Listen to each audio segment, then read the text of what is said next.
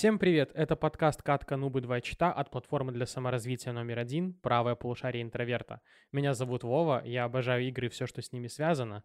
Но своих друзей я уже достал бесконечными разговорами об играх, поэтому я решил создать подкаст, где я буду вам рассказывать все самое интересное, что со мной произошло за все мои тысячи часов, что я провел в Steam, в Epic Games и в других игровых лончерах. Сегодня я решил рассказать, поговорить и обсудить легендарнейшую франшизу The Elder Scrolls.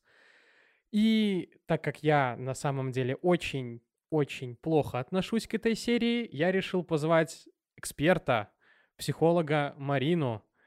Марина, привет! Привет! Э, я сразу заинтригована. Ты мне прям начинаешь с новостей о своем негативном отношении к линейке. Да, и, и поэтому я решил о ней рассказать, собственно.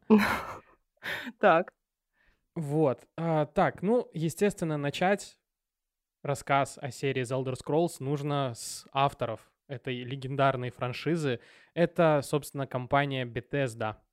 Эта компания была создана уже очень-очень давно.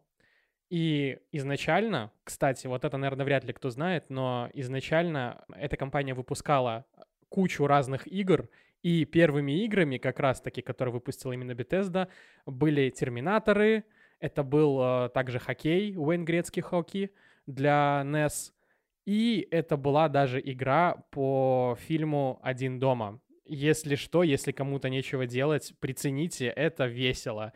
У меня ее не было, к сожалению, но судя по тому, что я прочитал в интернете, это довольно-таки неплохие игры. И вот в 1994 году компания выпускает свой главный бенгер. Это, собственно, сам The Elder Scrolls Arena. Это была первая игра, пиксельная еще на тот момент, где уже проглядывались какие-то первые зачатки будущего, вот это вот, э, этой будущей огромной-огромной писочницы. Она, по-моему, даже РПГшкой не была. Это, по-моему, была какая-то то ли стратегия, то ли там что-то надо было. Короче, это даже она, насколько я знаю, не представительница жанра. Нет, это, это как раз-таки это экшен-РПГ. Да? Это, да, это, это чуть ли не одна из таких прям, знаешь, классических уже РПГ. Там даже, э, там даже был вид от первого лица. То есть там можно было ходить по городам, общаться с э, местными, ну и, естественно, куда ж мы без подземелий и всех этих прочих фэнтезийных атрибутов. Значит, как будто бы у них параллельно еще была какая-то околокарточная, что ли, игра или какие-то там стратежки тоже внутри этой же вселенной. Вот этого, честно сказать, я не знаю, я настолько глубоко не погружался в историю. Значит, спустя два года они выпустили уже The Elder Scrolls 2 Daggerfall, которая стала так, вот, наверное, именно в Daggerfall уже эта серия прям приобрела максимальную известность, потому что вот э, даже сейчас с кем общаешься, все помнят, э, собственно, Skyrim Oblivion по классике, некоторые помнят Morrowind, и прям самые алды, они еще помнят Daggerfall. Про арену, к сожалению, никто ничего толком не рассказывает, поэтому я не знаю, насколько она вообще еще актуальна. Но хотя, кстати, ремейк можно было бы посмотреть. Ну, мне кажется, это было бы здорово. Может быть, э, но я так далеко не добралась. Э, я начала с Моровинда, и, собственно, я такой э, по, по классике прошлась. Ну, расскажи, что такое Моровинд, потому что я из всего вообще, всей этой линейки играл только в Oblivion, а Моровинт, вот все мои друзья говорят о том, что Моровинт, типа, вот это прям классика, это прям нужно приценить. О, Моровинт — это школа жизни, понимаешь? Это РПГшка, в которой у тебя нет ничего. У тебя нет даже карты, ты понятия не имеешь, куда идти, тебя бросают буквально вот э, выживать.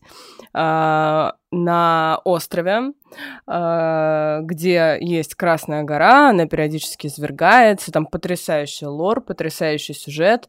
Э, ты играешь э, в поселении темных эльфов, данмеров, и, собственно, являешься избранным. Ты играешь за Нереварина, э, за реинкарнацию Неревара, героя вот этой вот нации. Э, то есть ты избранный, и ты, естественно, пришел туда, чтобы всех спасти. Угу. Как будто бы они просто решили использовать этот троп, самый стандартный, самый заезженный, с избранным. Хотя в целом он работает до сих пор.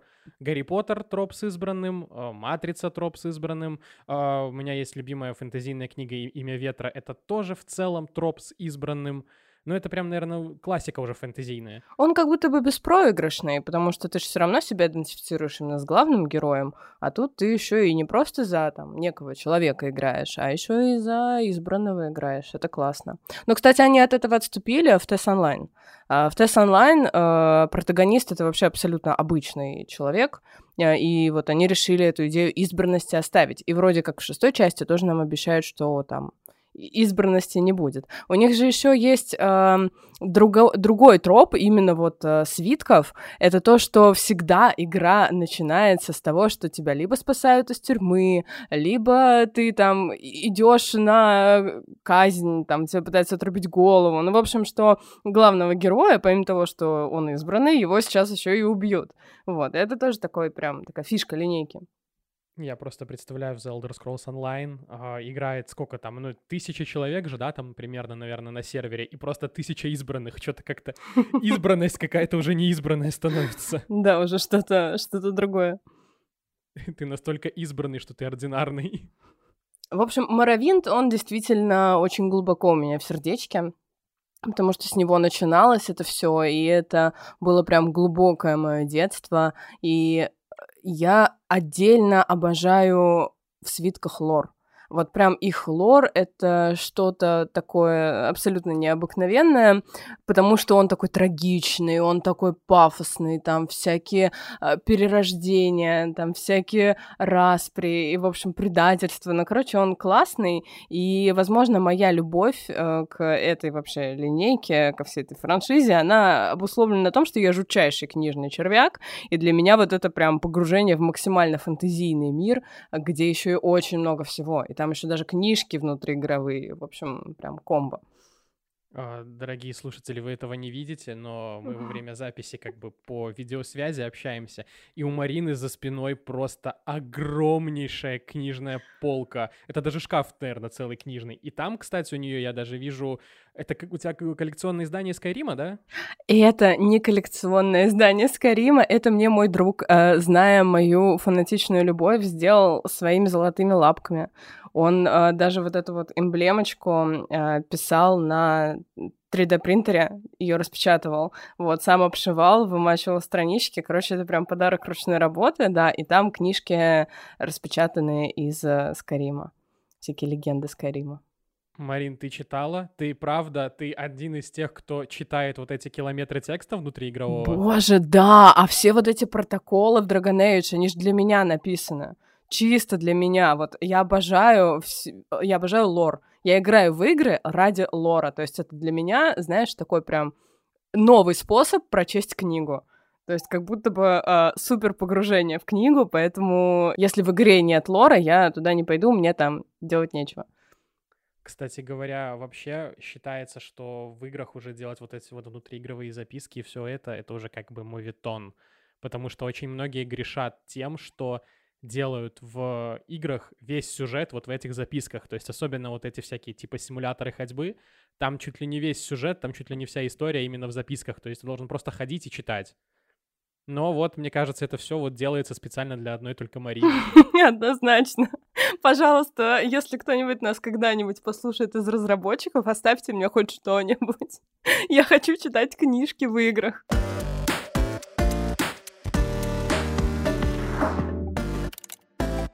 помимо вот этого вот огромного лора, чем тебе вообще понравилась вся эта вселенная огромная? Ничем. На самом деле, а, лор — это прям вот основное, то есть сюжет. А, она достаточно удобная в плане того, в плане геймплея. Ну, то есть она без каких-либо наворотов или сложностей, потому что если сравнивать ее там с управлением а, во втором Ведьмаке, то это просто катастрофа. Вот. Ну, то есть она такая достаточно простая, много лора, есть регуляция того, как много драчек в игре. Вот это мне очень нравится. То есть ты можешь отрегулировать э, не только уровень сложности, но и количество врагов появляющихся, потому что меня это дико бесит. То есть я, подождите, я пришла в игру читать книжки в игре. я пришла изучать этот мир, погружаться в него максимально глубоко. И для меня вот эти вот, знаешь, эм, я забыла, как это называется, когда ты, грубо говоря, бежишь от одного квеста к другому, и тебя по пути там по дороге где-нибудь встречают враги, в общем, такие э, рандомно генерируемые. Боже, как же меня это раздражало, это просто жесть. То есть ты, помимо того, что тратишь время на транспортировку своей тушки в игре, так ты еще и вынужден каких-то врагов по дороге убивать. Я что там, убивать пришла? Нет. Я играю вообще не для этого. А, поэтому очень приятно, что это можно было регулировать. Марин, я хочу тебе посоветовать. А, сейчас слушатели, конечно, меня могут захейтить за то, что я фактически сейчас одним советом уничтожу. Но поиграй в Dark Souls. Там тоже отличный лор, он очень круто запрятан. Там нужно драться, да, но только там ты будешь страдать.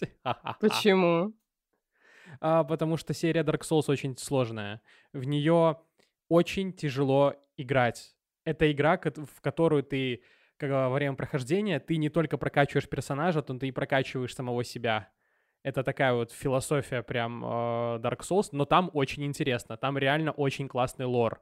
Uh, уважаемые слушатели, давайте в комментах напишем лучшую игру From Software. Uh, я голосую за Bloodborne, но если вам больше нравится Dark Souls, или же, например, Sekiro, или же Elden Ring, пишите в комментах. Что касаемо меня, эм, мне вселенная The Elder Scrolls не нравится от слова совсем. Меня бесит движок в этой игре. Я э, сразу оговорюсь, я играл в Oblivion, я играл в Skyrim — это очень классные игры, вопросов нет. Там очень классный мир, в них э, прикольно копаться, в них их прикольно исследовать, интересно квесты разные брать. Но я не могу, меня бесит этот движок. Он как будто бы какой-то рубленый топором. Вот эти вот еще абсолютно глупые, как я считаю, моменты, когда ты подходишь поговорить, и камера такой наезд совершает на персонажа, и перед тобой просто эта говорящая голова стоит, которая «О, привет, а давай поговорим». Я не могу просто, меня это вымораживает. Я привык к реально классным кат-сценам. Я привык к тому, что ты в Ведьмаке подходишь, и там персонажи как-то взаимодействуют между собой во время вот этих вот диалогов. Они, у них эмоций даже больше. Но в Скайриме и в Обливионе просто скучно. Типа они просто стоят и говорят, и там у них что-то периодически, у них там как-то может бровь приподняться, или же они могут как-то голову повернуть, и все. И вот я не могу, меня это прям отталкивает от э, вселенной. Ну, как будто бы ты, когда играешь в Ведьмака, ты играешь за конкретно Геральта. То есть у тебя есть э, готовый персонаж, у которого есть готовая личность, и сложно себя через него идентифицировать. А, а идея свитков была как раз-таки вот в этой вот полной идентификации с героем, и как будто бы здесь это уместно. То есть ты только сам выбираешь, как он себя будет вести, и поэтому тебе не дают вообще никаких готовых решений. Чтобы как раз-таки вот эта идентификация себя через героя, как будто бы я полностью живу вот эту жизнь там, она как будто бы сильнее за счет этого. Ну, слушай, мы уже э, записываем этот подкаст в эпоху, когда вышел Baldur's Gate 3 где вообще вид сверху, то есть ты как бы даже не от первого лица, то есть у тебя эффект погружения не такой, но там очень качественные катсцены. Там очень качественные диалоги, именно постановка диалогов, просто сама по себе. Да и даже у них, у, от студии Larian, которые вот авторы Baldur's Gate, у них был uh, Divinity Original Sin диалогия, очень классная, очень интересная, и там uh, диалоги тоже как, они как будто бы, они как будто бы лучше сделаны. Я не знаю, это какая-то чистая субъективщина, конечно, с моей стороны, но вот я не могу лично, вот меня не то, не то, не то пальто. А и еще что меня раздражает, это вот это вот постоянное исследование локаций кто-то скажет, что это наоборот хорошо, но для меня это прям минус, потому что я понимаю, что у меня там квест, условно говоря, в точке Б, я туда иду, и я вижу там все эти пещеры, еще что-то, и в итоге я просто отвлекаюсь на эти сторонние активности, и сюжет основной, он как будто бы выносится за скобки. Вот в Ведьмаке почему-то в этом плане сделано все как будто бы лучше, и там плюс сам по себе сюжет, сама по себе постановка роликов, кат-сцен, она тебя больше привязывает к себе, и тебе интересно узнать основной сюжет. И плюс там еще и сторонние квесты очень классные, хотя и в Обливионе, и в Скайриме они тоже прикольные. Но все же вот не знаю, вот Ведьмак, да, а The Elder Scrolls вот как будто бы нет. Мы как будто уже о вкусах разговариваем, то есть э, про типы игроков, знаешь, то есть кто-то там вообще не обращает же внимания на какие-то сторонние квесты или на возможность исследования мира, или тем более на лор, э, то есть кому-то интересно просто сам факт по себе пройти.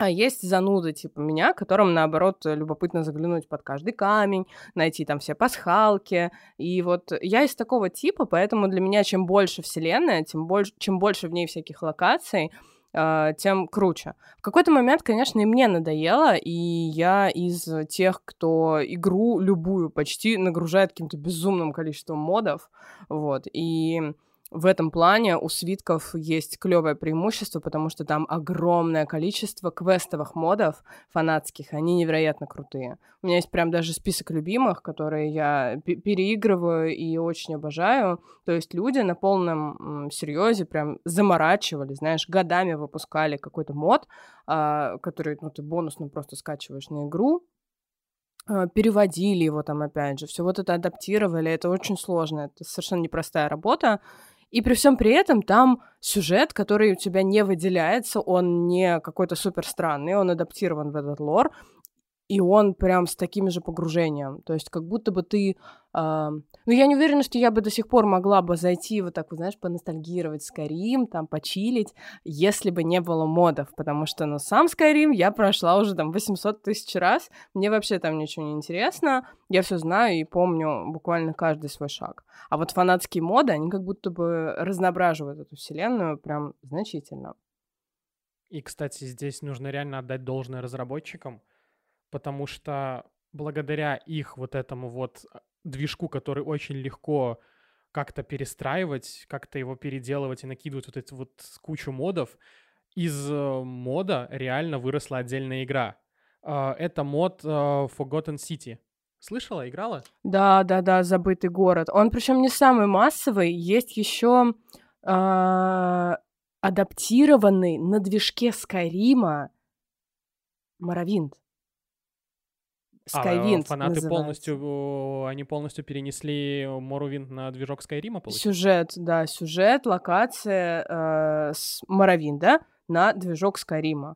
То есть, ну, там определенные требования, чтобы в эту игру зайти. Там как бы надо иметь стаж обращения с модами. Но, тем не менее, для многих современных игроков игра 2002 года недоступная, как минимум, потому что там графика, которая, ну, абсолютно вырвиглазная уже, нам, привыкшим к такому, знаешь, к красивой картинке, к эстетике, приятным цветам, да, а там, ну, вот эти вот три- треугольно-квадратные лица, э, которые, ну, очень многих новичков они оттолкнут, тупо из-за графики. И это безумно обидно, потому что так-то сюжет Маравинда, я бы назвала, наверное, самым сильным среди всех вот этих трех игр. То есть, если бы я э, создавала некий топ, я бы, наверное, на последнее место по сюжету, по его развитию поставила Skyrim, на второе Oblivion, а Morrowind бы гордо занял первое место, потому что сюжет и главный квест там абсолютно потрясающий. И я бы очень хотела, а, чтобы вот на новом этом движке, на Скаримском, была возможность у молодого поколения игроков тоже в эту вселенную погрузиться, потому что она однозначно того стоит.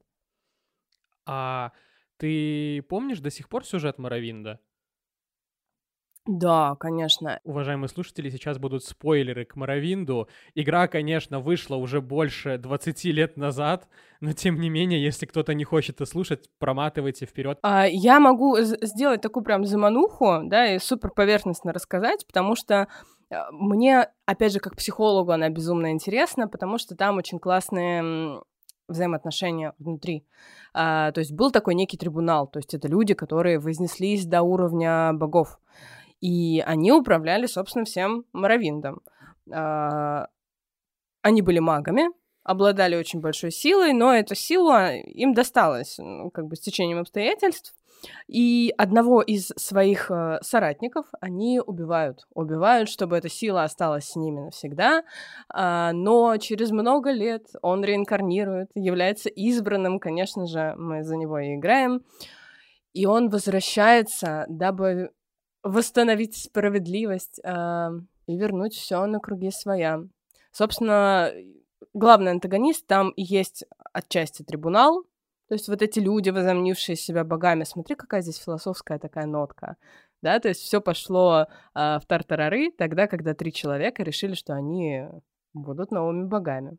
В общем, там очень много всего можно найти интересного, любопытного. Это уже опуская тот момент, что помимо главного квеста во всех свитках всегда есть еще куча-куча альтернативных квестов. Там есть какие-то классические вещи, типа темного братства и линейка темного братства, там гильдии воров и линейка гильдии воров. Вот она, кстати, моя любимая в Обливиане. Э, за серого лиса играть. Прям, прям кайф. То есть фактически Морувинд про то, как трудно быть богом. Ну да, и как трудно свергать э, названных богов. А, если что, отсылаем вас прочесть э, роман «Братьев Стругацких. Трудно быть богом». Это очень классно, очень хорошо. Говоря о Стругацких, я, когда первый раз их прочла, я прочла «Пикник на обочине» и не спала, наверное, неделю. Я ужасно боялась, я не знаю кого, наверное, пришельцев. Мне было лет 13, наверное. За то, что они прилетят в твою комнату и устроят там пикник? Не знаю чего, я была ужасно напугана. Прям вот вся линейка вот этих сталкеров меня, ну, одна из самых тревожных таких для меня. То есть меня не пугают всякие монстры, там, не знаю, драконы и так далее, но вот всякие вот эти а- аномальщины прям бр. Вот так, вот мы и разобрались, чего боится Марина. Да.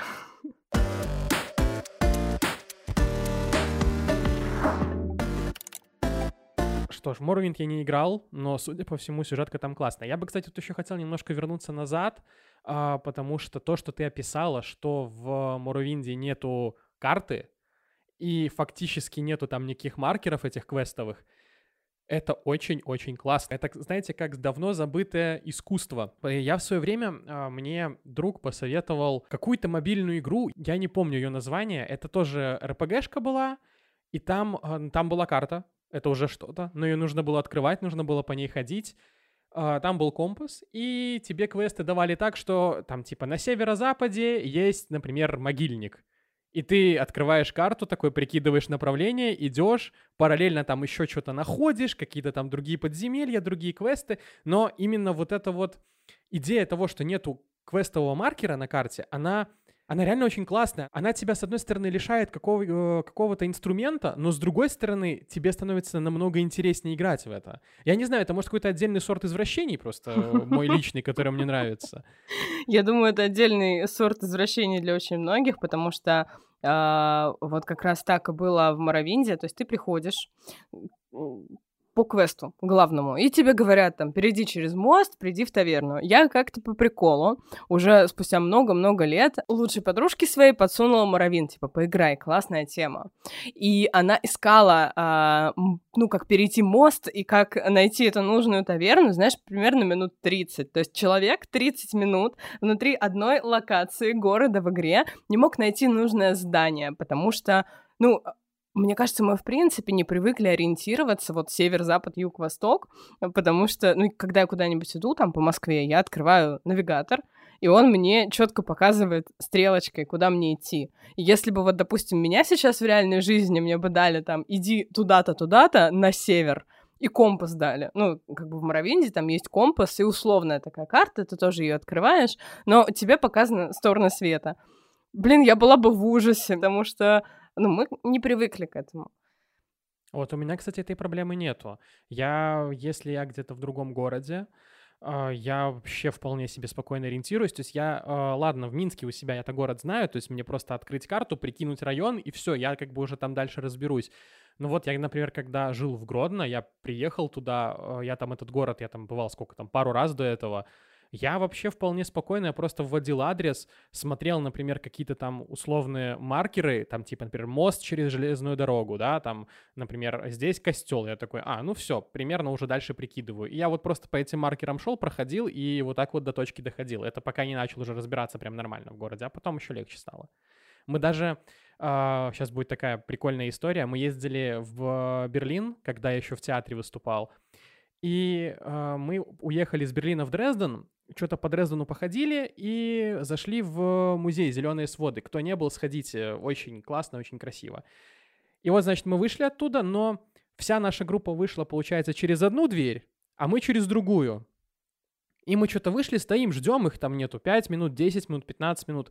Я такой, блин, ну, как бы, ладно, погнали на вокзал. Говорю, вокзал где-то вот там примерно. Ну, давайте как-нибудь пройдем. И мы, короче, пошли просто по другому маршруту, по которому, ну, как бы, мы до этого не ходили.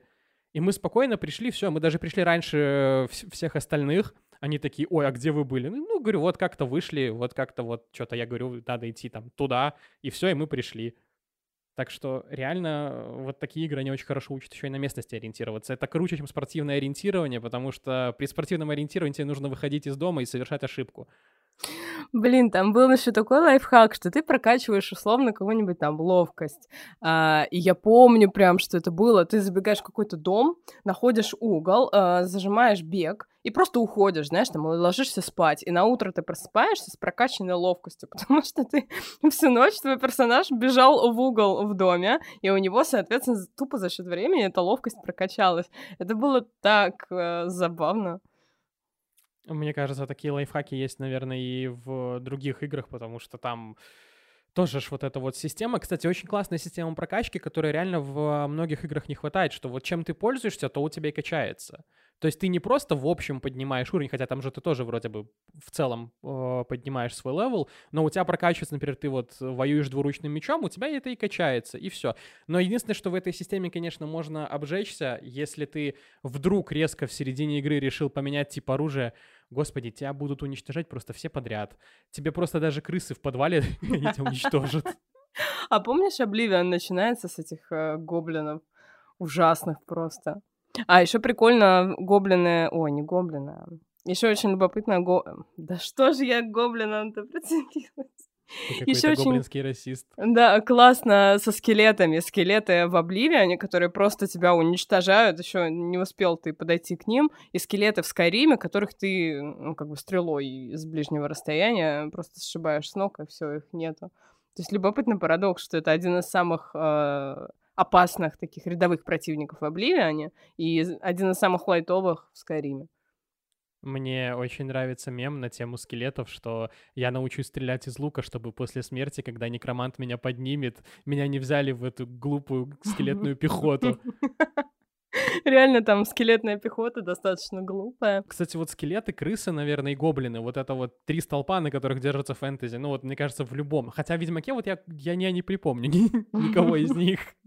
Но вот э, классическое какое-то фэнтези, там вот это всегда это все присутствует, конечно.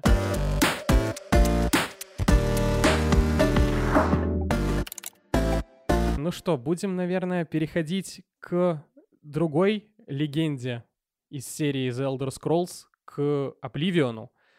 Я в Обливион играл, я проходил только начало, я доходил до первого города, и я даже помню, я э, проходил вот эти вот врата Обливиона. Это было так классно, честно. А я когда играл в Обливион, мне было там что-то, наверное, лет 13-14, и это настолько сильно взрывало мозги, что, типа, вау, смотри, тут город, и тут, типа, полчища, там, ну, как... Я, я не помню, что это такое, но, по-моему, это как ад было. И ты туда заходишь, и там все такое гиена огненная, все что-то пылает, все такое прям прикольное. Я просто играл в это, думал, господи, как это круто, какой гений это создал. Угу. Это планы Обливиана были, э, короче, потустороннее измерение дейдрического бога, как его звали? Мируна Садагона, вот. И там жили всякие даэдры, всякие монстры, и вот, и он пытался завоевать э, Нирн, вот, мир, где живут люди, и из-за этого из своего измерения открывал порталы э, в свой план Обливиана, из которых э, вот эти полчища монстров э, убивали людей. Кстати, что самое удивительное, э, Обливиану так-то уже 17 лет в этом году, но при этом игра по-прежнему очень здорово играется. А, кстати, знаете, у кого еще праздник в этом году? У правополушария интроверта у нас юбилей, нам исполняется уже целых пять лет, и поэтому мы дарим вам промокод 5 years, а, вводите его на нашем сайте и получайте доступ к нашим видео summary на любую тему. Кстати говоря, у нас есть очень классное видео summary, которое называется «Сказки народов мира». А, конечно, лор Скайрима или Обливиона вы там не узнаете, но лор нашей вселенной, в которой мы живем, вы сможете узнать. Вы сможете узнать, как развивались какие-то истории, сюжеты популярные сказка — это что-то неправдоподобное, что-то, что про фантастику, про волшебство, и оно остается где-то далеко в прошлом. Давайте забудем это. Конечно, такой подход неправильный, потому что если мы будем внимательны, то мы увидим, что фрагменты сказочных сюжетов пронизывают нашу реальность. Сказка, по сути, везде, даже в голливудском кинематографе для взрослых. Если мы посмотрим «Титаник», если мы посмотрим, да даже какой-нибудь Ларса фон Триера, «Артхаус», Везде мы найдем следы сказок. Поэтому нет, сказку оставлять в детстве точно не стоит. Кстати говоря, у нас еще есть очень классная скидка в 50% на наши профессиональные курсы. А, если вы успеете до конца августа зарегистрироваться и приобрести профессиональный курс или же пакет «Все включено» и пакет «Все включено ультра», то вы сможете поучаствовать в розыгрыше. Мы разыгрываем iPhone, iPad или большие наушники AirPods Max. Очень классные наушники, поэтому приобретайте новую профессию, получайте диплом государственного образца и участвуйте в розыгрыше. Марин, а что ты можешь рассказать вообще, кстати, интересного о лоре именно Обливиона? Вот какая деталь тебя прям зацепила больше всего? А, я плакала на темном братстве потому что там тоже в центре предательства, и очень интересно подано то, что вроде как ты играешь за убийц, но они там были достаточно сплоченные. В общем, это был такой прям классический культ, а, у которого общие идеи, которые называли друг друга семьей, отрекались от всех остальных, им было недоступно общение вообще с внешним миром. А и... лидер этого культа не был лысым, там, с крестом не гонял на машинах по миру Обливиона? Нет, лидер этого культа был мертв. Это была темная мать, которая была призраком. Вот, но она такой красной ниточкой проходит через все части. Она всегда призрак. И там, э, ну, то есть там руководящие разные должности, тебя изначально вводят в этот э, культ э, темного братства Люсьен Лашанс, которого впоследствии очень жестоко убивают. Надо, наверное, было предупредить, что это спойлер, но, мы уже говорили сегодня, что это спойлер. Мы, на, надо быть ко всему готовым в этой жизни. Вот. Его впоследствии очень жестоко убивают, потому что думают, что он предатель, но оказывается, что предатель вовсе не он. И там очень интересная такая детективная часть вот этого квеста Темного братства. Она одновременно грустная и ужасная, и такая прям на грани безумия. А, и, конечно, если я заговорила про безумие, нельзя не сказать про дополнение к Oblivion, которое называется «Дрожащие острова». То есть это прям полноценная игра внутри игры, то есть нас перемещают вообще в другой мир, на дрожащие острова. Это измерение лорда Шагарата, доидрического лорда безумия. И там все абсолютно безумное. Там э, две страны на, ост- на этих островах. Э, мания и деменция. А, что очень прикольно, потому что в Мании все такие супер веселые, супер довольные, такие прям, ну, классические городские сумасшедшие, все ходят там в ярких цветах, а, несут всякую забавную чушь, а на, на границы деменции, там все, наоборот, такие грустные, тоскливые. Наверное, корректнее это было бы назвать мания и депрессия, вот, а дрожащие острова — это портал в биполярное эффективное расстройство, но очень классная все равно аллегория, и сам по себе сюжет дрожащих островов тоже крайне любопытный, потому что в итоге, ну, это тоже такой достаточно популярный троп, но у тебя оказывается, что главный антагонист — это на самом деле твой основной союзник и это очень красиво, и это очень забавно. И этот же квест породил огромное просто полчище фанатских споров, потому что непонятно, чем он заканчивается. И вот этот чемпион Обливиана, возможно, возможно, становится богом, а возможно, нет. Но вообще у всей вообще линейки ТС огромное количество, к сожалению, к моей огромнейшей тоске. У них такое количество сюжетных дыр, а, которые разные сценаристы затыкают вообще чем только могут. Они придумали целый прорыв дракона. Это, короче... Да, кстати, я об этом читал, угу. да, что это какой-то дракон, который типа следит за потоком времени, и он то ли он засыпает, то ли он как-то уходит со своего поста, и типа вот начинается этот хаос какой-то непонятный в истории, и потом он типа снова приходит, снова начинает следить, и как бы все снова становится нормальным. И причем как, э, когда вот этот вот дракон не следит за потоком времени, это вот именно события игр. То есть они таким образом объяснили вот э, все, что происходит. И, кстати, угу. очень, очень даже классный э, способ заткнуть сюжетную дыру. Ну, как будто бы он такой, он действительно сработал, а, потому что они случайно взяли и как бы сами себе противоречили внутри одной же части. Это было заметно, естественно, все возмутились, и э, я думаю, что сценаристам пришлось по-быстренькому придумать э, прорыв дракона, ну, который сработал. А, он не очень Ну, его сложно было вписать в лор, но тем не менее его вписали, поэтому, ну, почему нет? Везде можно, мне кажется, сюжетные дырочки найти. В таких больших, особенно, локациях и больших квестовых линейках. Там же ж, э, даже основная вообще проблема этих игр, как вписать, например, вот в Скайриме, если ты поддерживал Империю или же если ты поддерживал Братьев Бури. То есть фактически у тебя есть как бы два исхода вот этой вот глобальной гражданской войны, которая там происходит — и вот как в следующей части обосновать, вот какое решение выдать за как бы финал этих событий, потому что игроки ж поддерживали, ну, типа, все по-разному. А ты знал, что Ульфрик, э, если прям углубляться в лор, то он на самом деле был шпионом Талмара, и он так-то был предателем. Так, а Талмар это кто? Талмар — это вот эти альтмеры, высокие эльфы, которые пытались всех э, уничтожить. О, а ты знаешь, почему они пытались всех уничтожить? Потому что у альтмеров, короче, у них система правления э, в государстве — это король-жрец. И король-жрец у них якобы там имеет э, контакт с богом. Ну, такая, знаешь, Джон Стаун, только в Скайриме.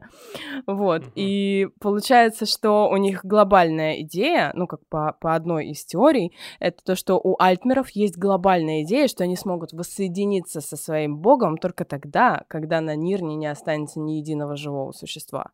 Поэтому они фанатично преданы идее массового уничтожения, дабы восстановиться, воссоединиться в эфире со своим богом, вернуться к изначальной своей вот э, сущности, э, но для этого придется всех убить, поэтому вот они такие э, злобные существа. Всегда играла за Альтмеров, не знаю почему.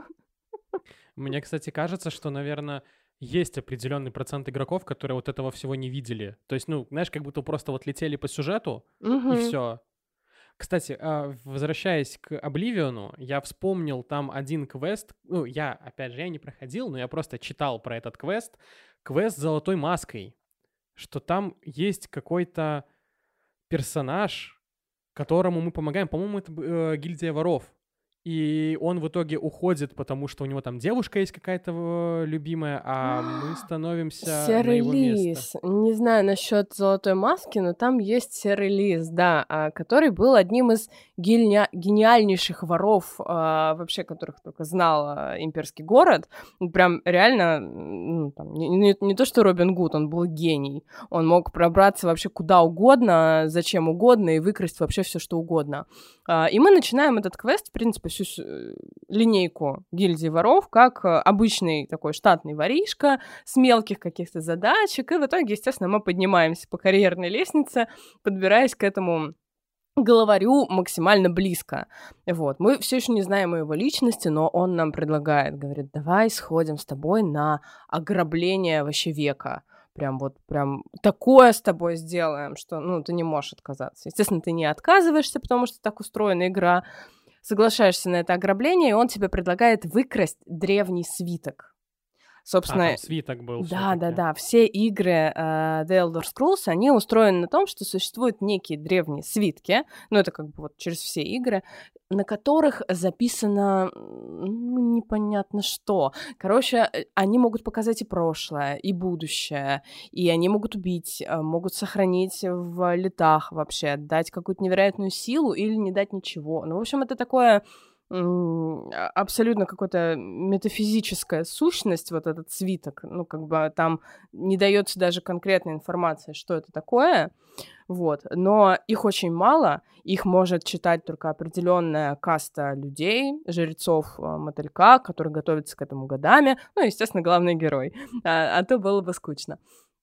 Вот, и серый лис предлагает нам выкрасть вот этот свиток, то есть который, естественно, суперски охраняется, там надо сделать миллион сложных многоходовочек, найти всякие сложные артефакты, и, в общем-то, вы совершаете это ограбление э, вообще тысячелетия, э, прорыв э, для гильдии воров, и тут вы, он тебя просит просто проводить его в Анвил. Это город, где там портик, э, все хорошо. А до этого в ходе игры мы узнаем, что э, в Анвиле когда-то был, э, как там это называется, это боже, граф, граф Анвила.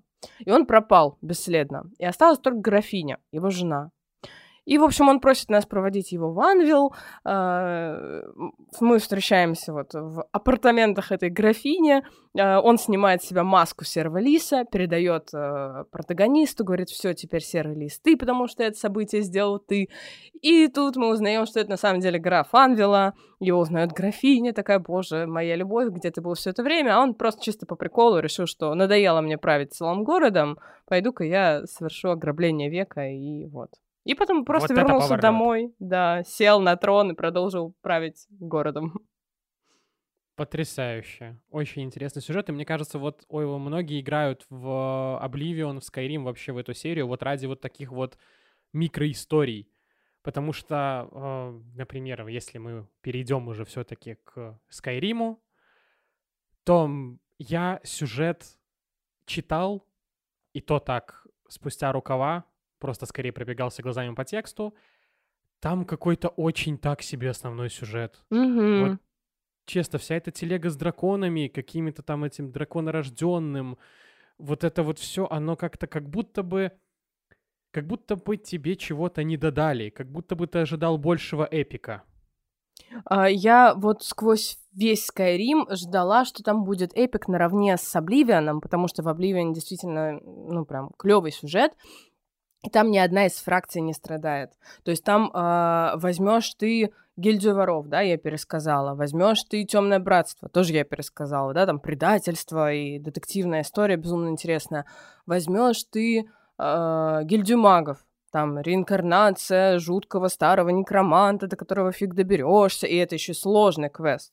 А, гильдию бойцов, честно, не помню, я почему-то никогда эту фракцию особо не любила, но там каждая из них максимально интересная. Там интересные дейдрические квесты. Там, кстати, в Обливиане есть квест, э, мини-квест от лорда Шагарата, который сделан по мотивам э, этюда в багровых тонах Конан Дойля. Конан Дойля? Конан Дойля. То есть э, там появляется девушка в розовом? Я, я, я почему-то сейчас просто приписал Шерлока от BBC. Да, там убийство в закрытой комнате, э, совершенное, ну, подстроенное вообще доэдрическим богом, и у тебя есть задание там убить определенного человека, находясь там, э, при этом подставив другого. Вот. Ну, то есть тоже очень интересный взгляд. И там куча всяких вот таких вот деталек. И тут появляется Скарим, в котором как будто бы вот этот шарм детективности, шарм эм, того, что тебе важно абсолютно все, что происходит, если ты вот как я, лор-маньяк. Он куда-то девается, и у тебя игра ну, не побоюсь этого слова, как будто примитивнее становится, действительно. На фоне того же Моровинда, на фоне того же Обливиана, сюжет Скайрима, он действительно примитивный.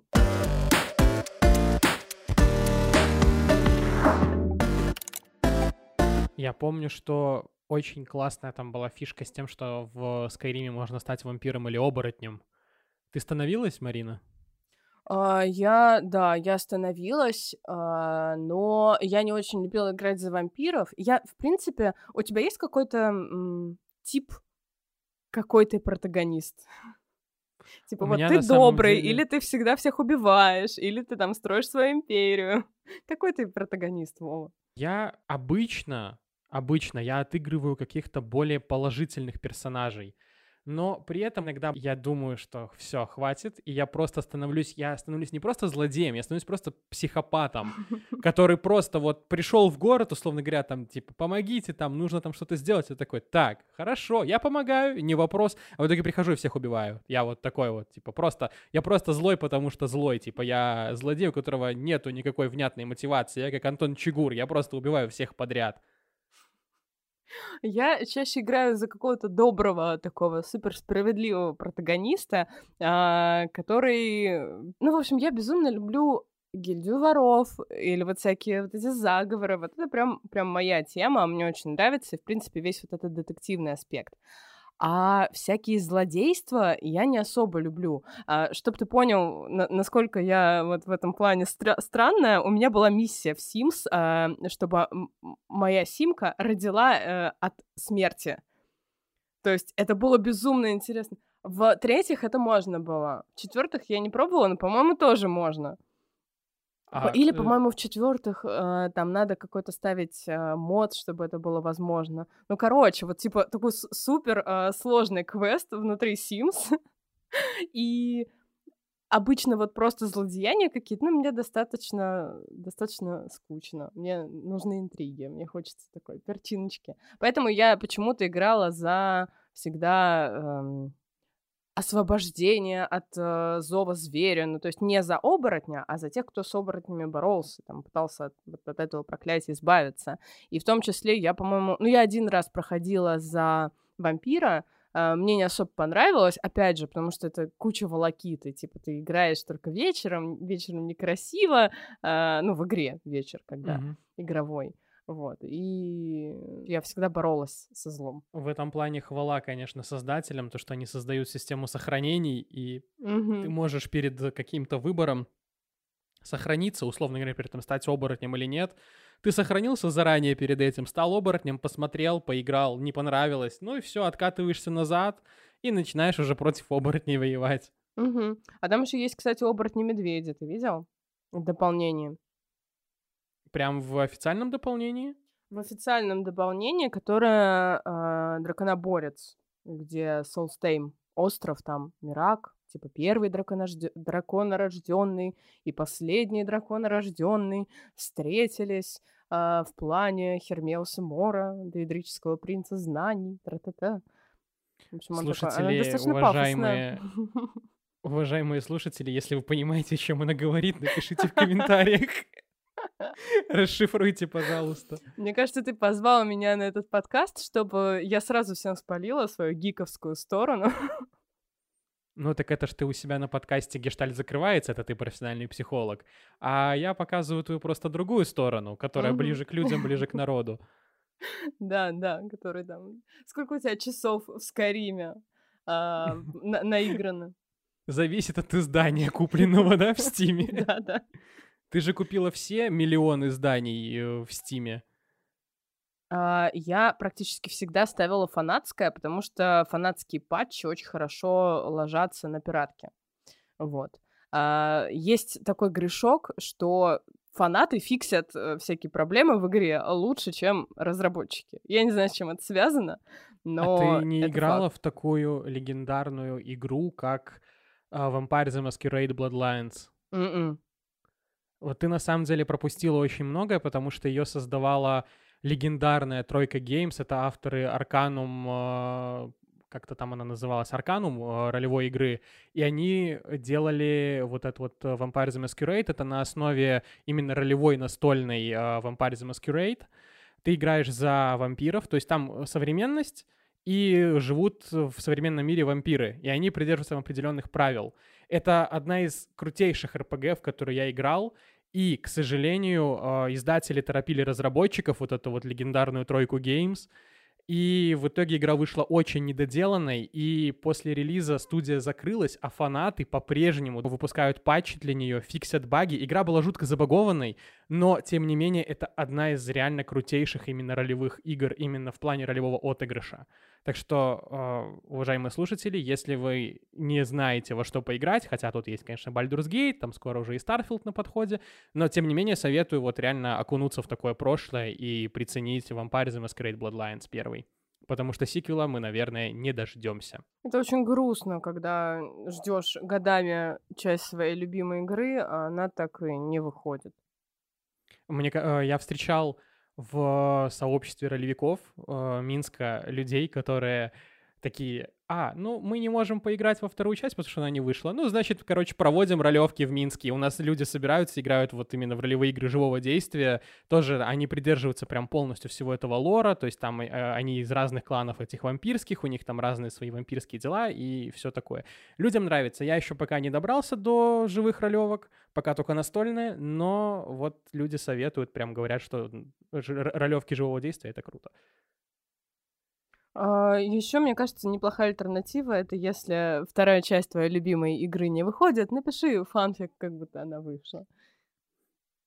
Можно, просто ее придумать. И я тоже не раз видела там какой-нибудь... Э, вообще, ты видел, что безумное количество фанфиков по ТЭС существует? Серьезно? Угу. То есть помимо того, что в ТЭС много текста внутри. Люди такие еще, а нам этого мало, давайте еще свое напишем. Ну, я же говорю, это райская для меня игра, ну просто идеальная. Количество фанфиков по э, свиткам, наверное, может переплюнуть только количество фанфиков по Dragon Age. Господи. Это, это потрясающе. Не, не разделяю твоего скепсиса. я всем довольна.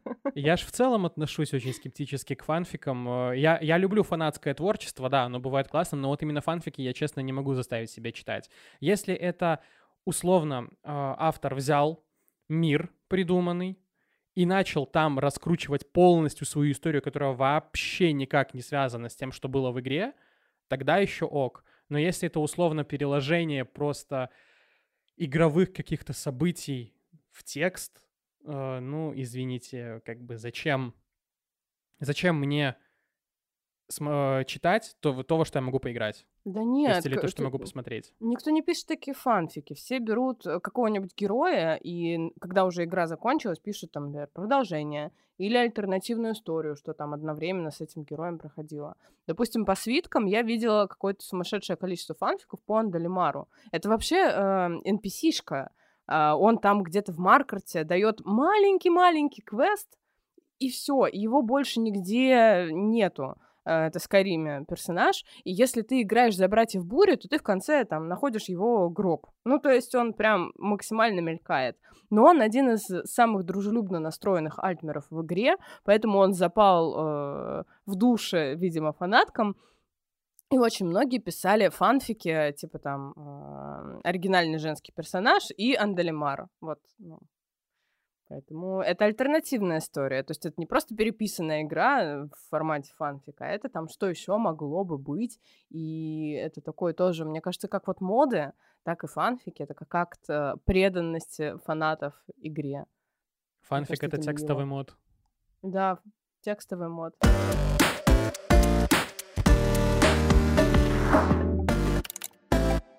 Кстати говоря, а мой подкаст называется «Катка нубы два чита». Собственно, у меня вопрос к тебе. Пользовалась ли ты читами в Скайриме или в Обливине? Кстати, а, еще ж прикольно то, что а, разработчики ж почти движок не меняли, так там читы качуют. Э, вот, по-моему, в Обливионе и в Скайриме они одинаковые, еще и в Fallout они там тоже похожи. А, там главный чит, мне кажется, вот это включение режима бога проходит через все вообще игры он абсолютно одинаковый. У меня есть подруга, которая играет э, в всю эту линейку исключительно на режиме бога. Ну, то есть ей вообще не прикольно вот это, что ее убили, ей там что-то заново перепроходить. Она терпеть это не может, она тоже играет ради того, чтобы на красивую картиночку посмотреть, там, ну, просто развлечься, и ее э, именно драки не интересуют. Вот. А, я играю с читами, я должна признаться, но это не режим бога, я чаще всего там просто мне лень что-то качать, и я могу там читом прокачать что-то. Я, в принципе, mm-hmm. играю и с модами, и э, моды часто влекут за собой читы. Uh, ну, то есть там быстренько что-то найти, тебе надо перейти в тестовую комнату, найти там какой-то лут и выйти из тестовой комнаты. Или там, например, хочется меньше тратить время на убийство э, кого-нибудь, и ты берешь себе, прокачиваешь одноручное оружие модом. Я вот играл именно с э, режимом бога. И честно, вот в такой момент ты реально чувствуешь себя наконец-то избранным. Потому что я помню, что там еще в Скайриме есть эти огромные великаны, которые просто там что-то они как-то так э, раскиданы по миру. И ты с ними сражаешься. Ну как, сражаешься. Ты иногда просто идешь, видишь что-то прикольное, приходишь, там этот великан, он тебя просто с одного удара, он тебя отправляет в стратосферу, и все, и на респ. И меня так это бесило, и я потом думаю, ты кто вообще? Я просто беру режим бога, подхожу к нему, говорю, ну что, ну давай, ну давай. Он тебя бьет, а ты стоишь такой, типа, ну и что? И кто тут папочка? И в итоге его просто наказываешь. Но вот я помню, что там лута, кстати, по-моему, на этих вот точках с великанами, его там было как-то даже маловато. Там ну, есть ну, мамонтовый крайней... сыр. А в чем его особенность этого мамонтового а вообще сыра? ни в чем. А то есть ты просто ты просто можешь убить великана просто ради того, чтобы убить великана и все. Чтобы украсть у него сыр и палец. Это алхимические ингредиенты.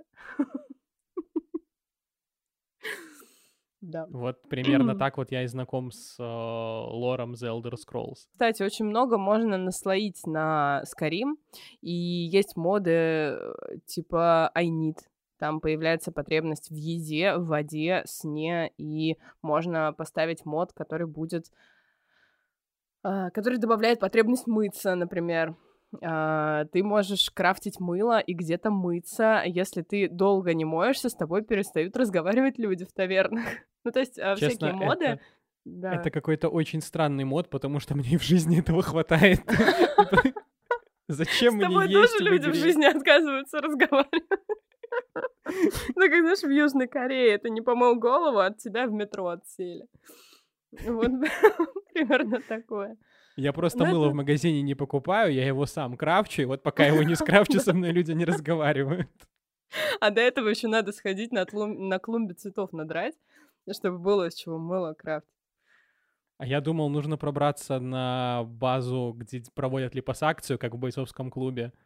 Тоже со Ох. своим вторым я. Не, ну это прикольно. То есть как будто бы это тоже добавляет реальности в Skyrim, в котором реального маловато. Еще есть мод на праздники. О, а еще есть мой любимый мод. Я безумно вот люблю то, что как ты уже упомянул, забытый город. Есть еще мод а, проект Эго. Это гиперпространственная обсерватория. Он а, построен там в центре сюжета раса двемеров, которые внезапно пропали. Это тоже такой классный детективный аспект всей линейки. Но они были очень, очень технологически развиты. Вот, и там а, прям затравочка, чтобы, может быть, кому-нибудь будет интересно скачать этот мод и поиграть в него. Он достаточно большое количество часов. Ты проходишь мимо лесопилки, просто проходишь. Тебя останавливает орк, который просит о помощи, что он якобы там в каком-то культе, ему срочно нужна помощь, э, и там только ты можешь ему, конечно же, помочь. В общем, звучит все очень прозаично, но на самом деле в этот момент тебя ударяют сзади по голове, выключают, и ты просыпаешься на э, рынке рабов в доме Талвани. Это данмеры волшебники, такие крыски мира э, свитков. Вот, и тебя продают как раба. И с этого начинается сюжет на очень много часов. э, Он потрясающе адаптирован, очень классно вписывается в игру. И прям вот, наверное, мой самый-самый любимый мод — это проект Эго. Кстати, я хотел бы у тебя еще вот что спросить. Перей- э, перейти на тему постапокалипсиса. А, потому что Skyrim — это не единственное, чем славится студия Bethesda. Есть еще и Fallout. Играла ли ты в Fallout? Очень-очень мало, к сожалению. У меня до него не добрались лапки, поэтому не самая сильная моя игровая сторона. Я вот, кстати, в Fallout играл чуть-чуть больше, как будто бы, чем в The Elder Scrolls. И честно, Fallout... Вот, во-первых, там очень четко чувствуется, особенно в третьем Fallout, что это э, тот же движок, что и движок Skyrim, или же это движок Oblivion, я вот точно не помню там, надо по датам выхода посмотреть, но там вот прям четко видны эти уши The Elder Scrolls, которые торчат. И честно, как будто бы мне постапокалипсис вот этот, он мне чуть-чуть ближе. Хотя я все равно не могу играть в Fallout, потому что вот эта вот атмосфера постапокалипсиса, именно фоллаутовского, она меня угнетает. Я реально играю, и мне, мне становится просто на душе плохо. Э, Если Skyrim это хотя бы прикольно, то есть там типа деревья какие-то классные растут, там что-то зайчики бегают, еще что-то, то вот Fallout меня просто угнетает и убивает. Вот она такая какая-то прям тяжелая по атмосфере, что я просто не знаю, как, как в это играть. Слушай, я как будто бы тоже выбираю обычно места, где больше эльфов. Мне там недостаточно фэнтезийно, возможно, поэтому как раз у меня не добралось. А, Я тепло отношусь к научной фантастике, много ее читала, но все равно фэнтези как жанр мне больше нравится. Наверное, потому что там больше более очевидно, что это такая прям альтернативная вселенная. Ну, собственно, о вкусах не спорят, так же, как и не спорят о вкусах, что кому нравится в играх. Я вот э, хотел у тебя спросить, раз уж мы затронули вообще вот эту вот всю тему игр Bethesda, большой открытый мир. Насколько для тебя это вообще плюс или минус игре? Потому что для меня это прям однозначно минус. Как? Почему? А, ну, что ж, смотри, а, мне очень жалко тратить слишком много времени на слишком большие открытые миры. Это круто, я не спорю, да, то есть ты идешь, там у тебя пещера, например, скала, там сокровище, великан, дракон, радиоактивный скорпион в Fallout, еще что-то. То есть да, это прикольно, это круто, но честно, вот это вот исследование, я от него очень быстро устаю. Я не знаю почему, но например, Ведьмак сделан как будто бы более правильно. Там масштаб э, самого по себе открытого мира, он как будто бы меньше, он как будто бы более вменяемый. Но вот в The Elder Scrolls, я не знаю, но для меня там слишком много места. Я слишком маленький, а мир слишком большой. Я вот такой вот э, ребенок-домосед такой, знаешь. Меня, меня, меня заприте в небольшом каком-нибудь, небольшой локации, коридорной даже, например. Мне будет прикольно. Но вот когда вот такой большой открытый мир, я просто теряюсь. И я такой, так, ну раз я не знаю, что делать, поэтому Alt F4 и запускаем что-нибудь другое.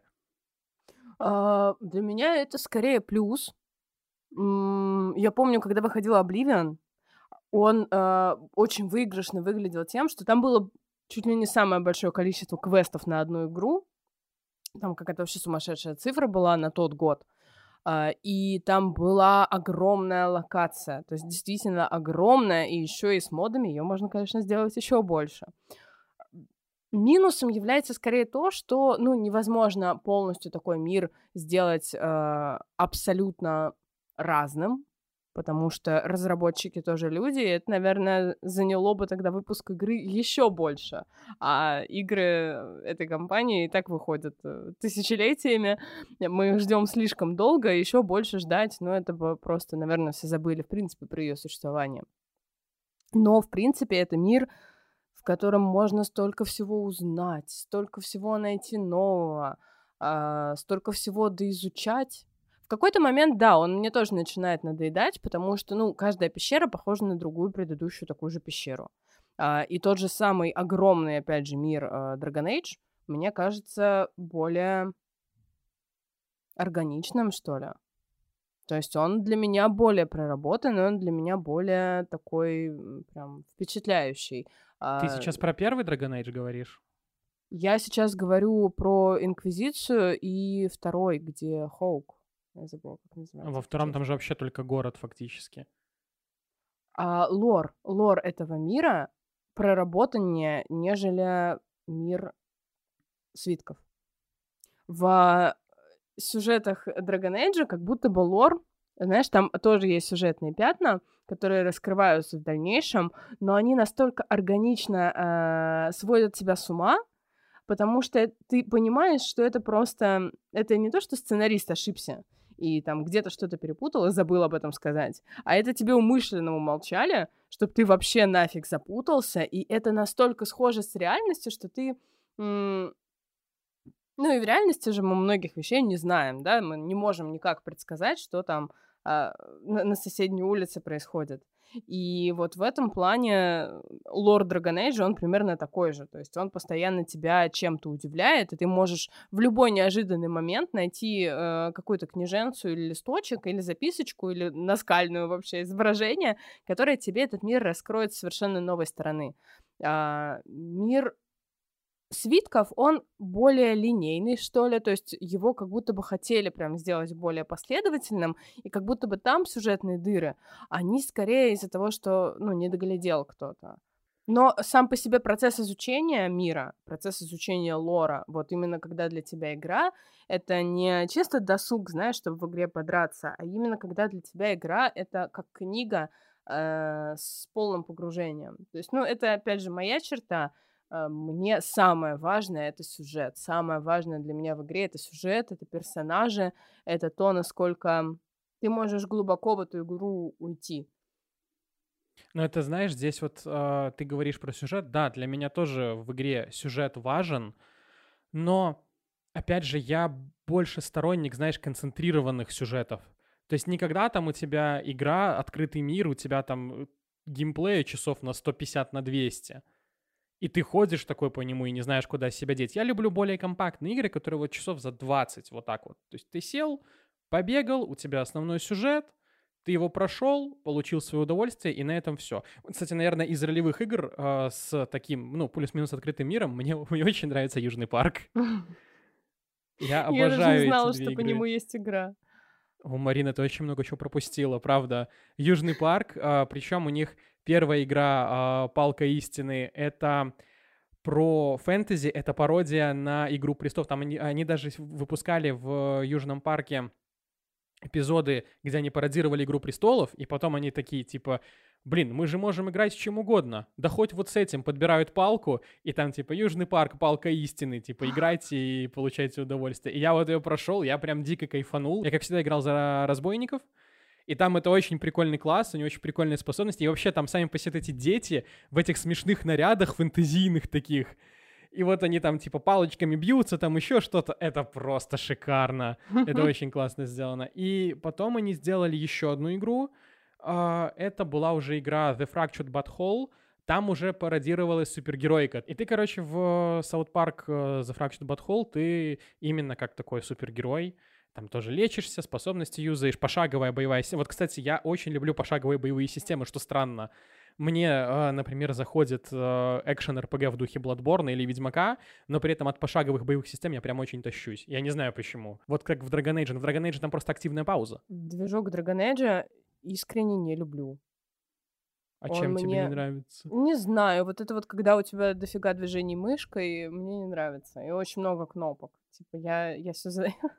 я напоминаю, что я сюда за сюжетом пришла и книжки читать, а вы мне что-то там какой-то... Ну, и движок Ведьмака — это просто для меня катастрофа. Ужасно не нравится. Я, конечно, обожаю Ведьмака, но, наверное, вот в топе Ведьмака для меня это оригинальные книги. Э, Вот, то есть, несмотря на всю неоднозначность Сапковского, наверное, книги мне э, теплее, чем все-таки игра или тем более сериал, но это тема для отдельного подкаста. А Если вы хотите узнать э, больше о книгах, об играх и о экранизациях Ведьмака, то я вас отсылаю на свой подкаст. Мы там с прекрасной Лизой Фандориной обсуждали Ведьмака, обсуждали книжки, сериалы, игры и рассказывали о своем опыте прохождения. Так что слушайте, там тоже интересно.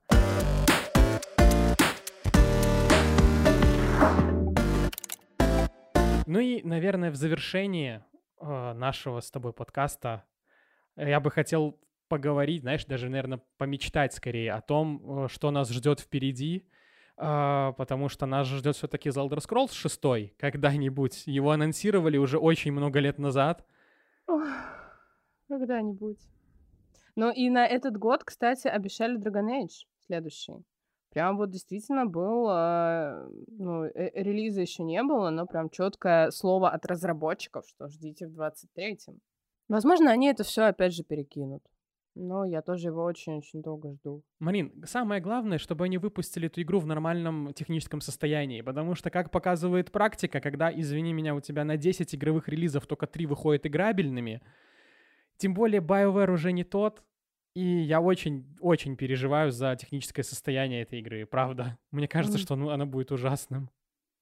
А, Я жду не ради того, чтобы поиграть, а ради того, чтобы д- доколебаться. почитать. Да, да, да, да. У меня очень много вопросов э, к Солусу. Очень много вопросов. Я должна просто их все задать. И у меня не закрытый гештальт с Dragon Age, потому что если сюжет э, свитков на шестой части, ну, в принципе, нормально, да, то есть у тебя открытый финал, но он такой терпимо открытый, ты можешь это спокойно пережить и жить дальше свою реальную жизнь. То вот сюжет Dragon Age, то, чем заканчивается Инквизиция, чужак, он просто вывел меня из себя до какого-то состояния бешенства. А, Поэтому э- этот гештальт один из самых горящих в моей жизни. Мне срочно нужно узнать, что там будет происходить, потому что разработчик еще очень хитер. Он дает такие зацепочки, якобы что там будет примерно. Но ничего конкретного, это еще сильнее выводит меня из себя. И, в общем-то, я очень много всего жду. И я ненавижу ангоинги, но все равно в них играю, их смотрю. Мгм. А я их читаю. У меня на полке стоит, наверное, серии 5 фэнтезийных, которые все еще выходят, которые никак не закончатся. Это ужасно. Вот. А что насчет, кстати говоря, Старфилда? А я ничего не знаю об этом. Я даже не играла. А, Расскажи. ан- Это, если что, игра, которую тоже разрабатывает Bethesda. Мгм. Авторы твоих любимых Скайримов, Обливионов, Моровиндов, Даггерфолов и всего вот этого вот. А, Это космическое будет э, приключение, в котором у тебя фактически, опять же, если э, опираться на ту инфу, которая есть, и на ту инфу, которую подкидывали сами разработчики, у тебя будет тот же Skyrim условный, только у тебя не какая-то небольшая карта, а у тебя, короче, несколько планет просто, по которым ты сможешь летать, ты сможешь их исследовать. Причем, э, я помню, разработчики даже выкладывали кучу информации про определенные планеты. Там есть, короче, планета какая-то, где добывали какое-то э, запрещенное вещество. Э, правое полушарие интроверта этого не поддерживает. Вот, и там эм, это, короче, еще эта планета, по-моему, она вся покрыта водой, и там просто как плавучий город такой, где добывают вот этот вот какой-то наркотик, который э, можно употреблять только вот в этом вот городе. Это вот просто, это из того, что я вот еще примерно помню. Короче, это будет э, Skyrim, растянутый, я не знаю насколько. Но, опять же, мне кажется, что они не смогут достичь тех же высот, что Baldur's Gate 3, потому что в Baldur's Gate 3 все-таки там реально есть ролевой отыгрыш. А в этом, ну, я не уверен, что там будет такой вот ролевой отыгрыш, как вот был, например, в Baldur's Gate. А, До него я тоже, к сожалению, еще и не добралась, но еще не вечер. Посмотрим. А, Не знаю, я на самом деле его не особо ждала. А, Я слышала, что они что-то разоб- разрабатывают, но у меня еще и к этой линейке не очень много ожиданий, потому что я больше действительно надеюсь на фанатов, потому что они не изменяют себе, и когда только выходит игра, там такое количество багов обычно, просто вообще запредельное, а, куча всяких нестыковок, э, там всякие легендарные баги из Скарима с курицами, и, в общем А что там были за баги с курицами? ну, то, что тебе вкатывали огромный штраф, э, если пока ты что-то крал, тебя видела курица. Ну, то есть это, это очень забавно. Она считывалась как полноценный NPC, и тебе выкатывали штраф вот э, в той э, локации, где ты находился, в том городе, э, потому что ты украл что-то на глазах у курочки. Она была недовольна. За смерть курочки тоже э, выкатывали штраф, кстати. То есть полковнику Сандерсу не понравилась бы игра, да? Да, абсолютно. И, ну, это как будто такой уже, знаешь, мем. Вот, э, мем Моровинда был, наверное, дальше вы не пройдете, пока не получите бумаги. А, то есть ты не мог начать э, главный квест, потому что тебе надо было найти какую-то бум- бумажку, и вот эта реплика, она прям такая дежурная была.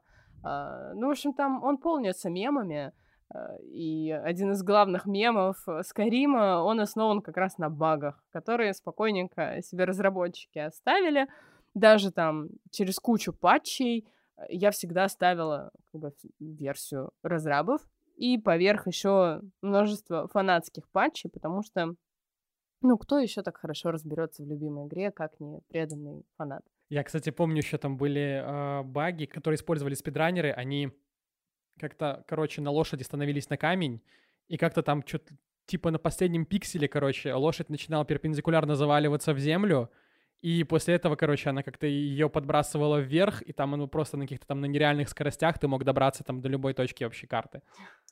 Там, в принципе, потрясающие лошади, потому что ты не можешь забраться в гору пешком, ну вот прям, знаешь, такую крутую гору, но лошади в Скайриме способны передвигаться под углом 90 градусов. Да, то есть они прям просто идут вверх. Нормально. Уважаемые слушатели, давайте устроим э, голосование в комментах. Кто круче, плотва или лошади из Скайрима? Блин, плотва вообще-то вне конкуренции, я голосую за плотву. А Ты, кстати, не видела а, в Гвинте, который вот именно отдельно выходил а, от Ведьмака третьего, там же эта карточка, по-моему, с плотвой, там она была как раз-таки Геральт стоит, и типа плотва на крыше дома. Да, да, да, да, да. Это потрясающе. Здоровая самоирония у разработчиков — это хорошо. Ну что, а, уважаемые слушатели, мы будем прощаться. А, Напоминаю вам, что у правого полушария интроверта день рождения в августе, и в честь этого праздника мы дарим вам промокод 5 years, который э, вы вводите при регистрации. Можете создать новый аккаунт, если вы у нас уже зарегистрированы. И, и если у вас российская карта, то вы его вводите и получаете бесплатный доступ ко всем нашим видео summary, которые только есть на платформе. Одно из них, кстати, очень интересное, это сказки народов мира. В нем вы узнаете очень много чего о том, как создавались э, самые интересные, самые запоминающиеся сюжеты из классических сказок. Также у нас действует скидка в 50% на наши профессиональные курсы. Мы не тот Говард, мы не так нагло говорим «слышь, купи», но наш проект должен на что-то существовать. И ваши покупки наших профессиональных курсов, наших подписок на видео Summary, они, во-первых, сделают вас умнее, а с помощью наших видео Summary вы сможете стать звездой любой вечеринки, вы сможете даже переспорить таксиста, что практически нереально, но с нашим видео Summary у вас появится очень даже неплохой шанс. Вот. А, и благодаря этому мы сможем существовать и выпускать больше новых интересных подкастов, больше роликов на YouTube и больше интересных summary на разные темы. Поэтому переходите по ссылкам в описании – участвуйте в нашем конкурсе. У нас, кстати говоря, конкурс. У нас 50% скидка на профкурс, и вы получите не только профкурс и диплом о переподготовке государственного образца, но также вы получите шанс поучаствовать в розыгрыше iPad айфона или же наушников от Apple. На эти наушники уже вся слюнями зашлась. Очень хочу, мне кажется, что они должны быть прям очень удобными. Спасибо, что были с нами. Подписывайтесь, э, ставьте нам 5 звезд на Apple подкастах, э, ставьте лайки на Яндекс Музыке в разделе подкасты «Катка Нубы 2 чита». Переходите, слушайте наши другие подкасты, у нас их очень много на всякие разные темы. Слушайте Маринин подкаст «Гештальт закрывается», очень, кстати, классный. Она очень здорово разобрала э, социальную тревожность, и я понял, что у меня у самого социальная тревожность. Это интересные новости. Но здорово, что полезно. Так что слушайте нас, пишите темы, которые вы хотите услышать. Мы все читаем, мы все это обсуждаем, и мы готовы рассказывать вам о том, что вас действительно беспокоит. Что всем спасибо, что были с нами. Всем пока. Пока-пока.